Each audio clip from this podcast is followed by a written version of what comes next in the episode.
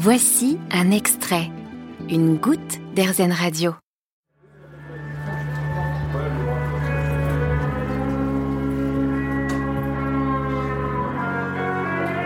Je m'appelle Cyril Baudin. Je suis euh, au départ DJ, euh, chanteur dans des groupes.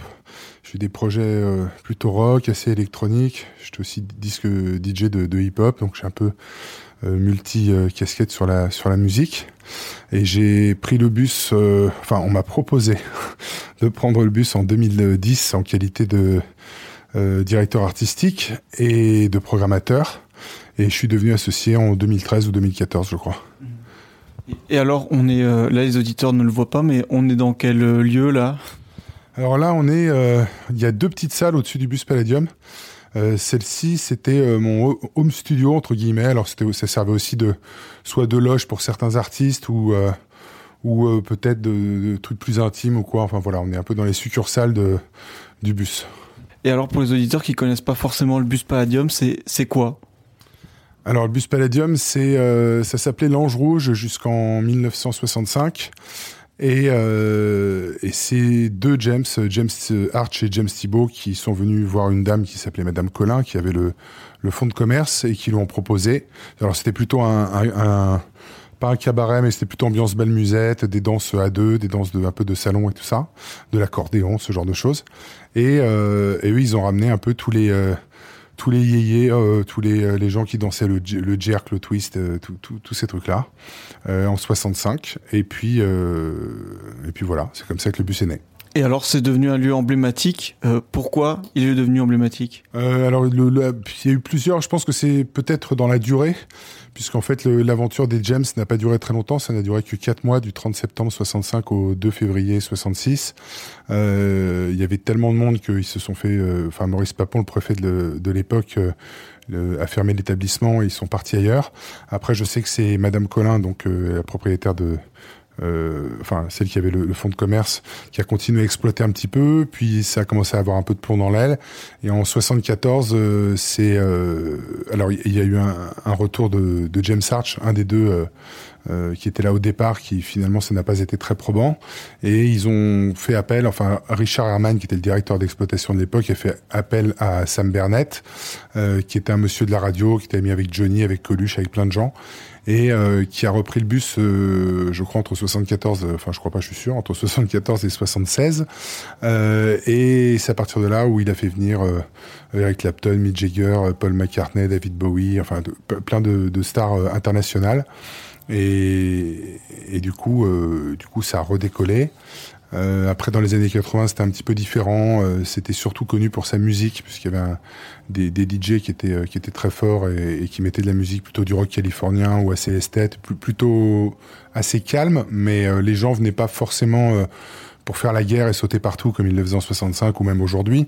Ils venaient plutôt un peu pour écouter de la bonne musique, pour eux.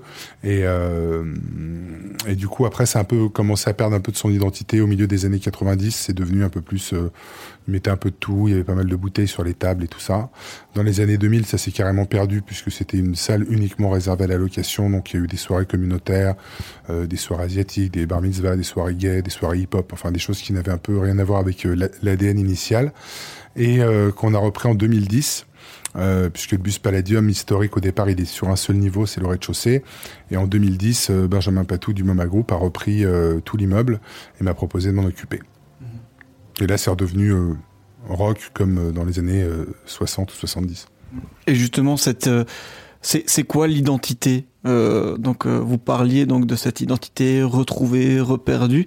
C'est quoi l'identité du bus Palladium? Bah la volonté de départ, euh, en tout cas de, de ce qu'on dit James Arch, c'était que ça devait être initialement populaire. donc lui, il s'appelle le bus Palladium parce que Palladium, il y avait deux salles, une à New York, une à euh, en Angleterre, euh, qui, ça sonnait bien, c'était un peu, ça faisait un peu anglo-saxon, il, aimait bien. Et puis il a, appelé ça bus Palladium parce que il avait mis un service de bus à disposition pour tous les jeunes de banlieue qui ne pouvaient soit pas rentrer dans les clubs un peu huppés ou soit pas se déplacer. Et du coup, il avait mis un service de bus, euh, je crois qu'il faisait la, petite ou la grande couronne, je sais plus, pour ramener euh, les gens au bus. Ça n'a duré d'ailleurs que trois semaines puisqu'ils sont rapidement fait fait dépasser. Donc le, en fait l'idée, pour revenir à, la question, c'est que ça devait être très populaire. C'est-à-dire qu'au départ c'était fait pour les jeunes de banlieue. Euh, il y a eu un peu les, les, les, gens du monde ou de la haute qui sont venus, euh, ou des stars pour s'encanailler ou un petit peu, ou parce qu'ils entendaient dire que c'est le tout Paris elle est là. Ça a suscité de l'intérêt. Et du coup, il y a eu un savant mélange des genres, et c'est ce qui a vraiment fait la, la renommée de, de l'établissement, c'est qu'on pouvait euh, croiser des princesses, des voyous, des, enfin, il y avait vraiment de, de tout. Et c'est ce qu'on a essayé de refaire en fait euh, en 2010. Euh, voilà, c'est-à-dire de garder quand même euh, avant tout un aspect populaire, que le, le, client est roi, mais pas nécessairement son pognon. Donc ceux qui qui à l'entrée, disons, prennent les bouteilles ou ceux qui à l'intérieur montent sur les avec leur pompe dégueulasse sur les sur les poufs ou sur les chaises sous prétexte qu'ils ont pris des bouteilles, on les fait descendre. Voilà, on, on essaie vraiment de de mettre tout le monde un petit peu au même niveau. C'est un peu ça le bus palladium. Et au niveau de la musique alors la musique, à travers les époques, ça dépend. C'est-à-dire qu'en 65, c'était plutôt euh, euh, rhythm and blues, un peu garage rock ou ce, ce, ce genre de choses.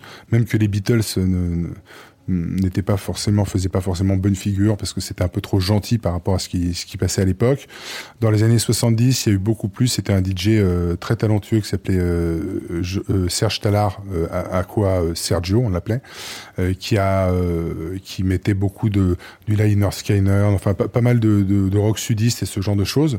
Dans les années 80, c'est devenu donc plus californien, un peu esthète, assez assez calme et assez propre et épuré, mais ça plaisait beaucoup.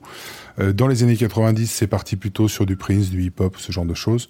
Et puis euh, en 2010, c'est redevenu rock, mais euh, pareil que pour le pour le monde, c'est-à-dire que c'est devenu aussi euh, populaire. Donc c'est du rock, ça reste quand même assez mainstream.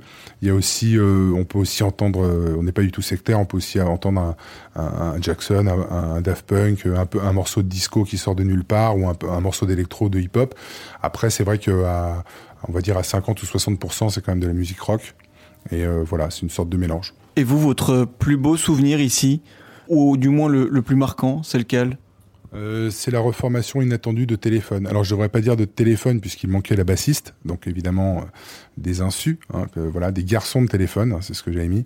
Euh, voilà, c'est une soirée qui, un peu anodine qui avait organisé euh, Philippe Dana, qui est un, un, journaliste qui travaillait euh, sur Canal+ et dans pas mal d'autres médias, qui, qui, en fait fait venir ses copains. Donc il y avait Christophe qui avait fait les mots bleus, il y avait Axel Bauer qui jouait aussi des morceaux, et puis il y avait les garçons de téléphone qui étaient dans le coin et et qui, euh, qui ont fini en fait à, à se mettre à jouer sur scène. Et là, tout le monde était un peu en train de pleurer, tout le monde était un peu, un peu surpris. Donc, je pense que ça, c'est peut-être le souvenir le plus marquant.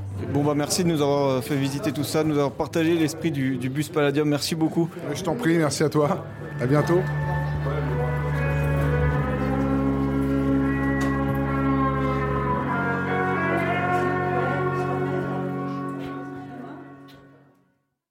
Vous avez aimé ce podcast Erzen vous allez adorer AirZen Radio en direct.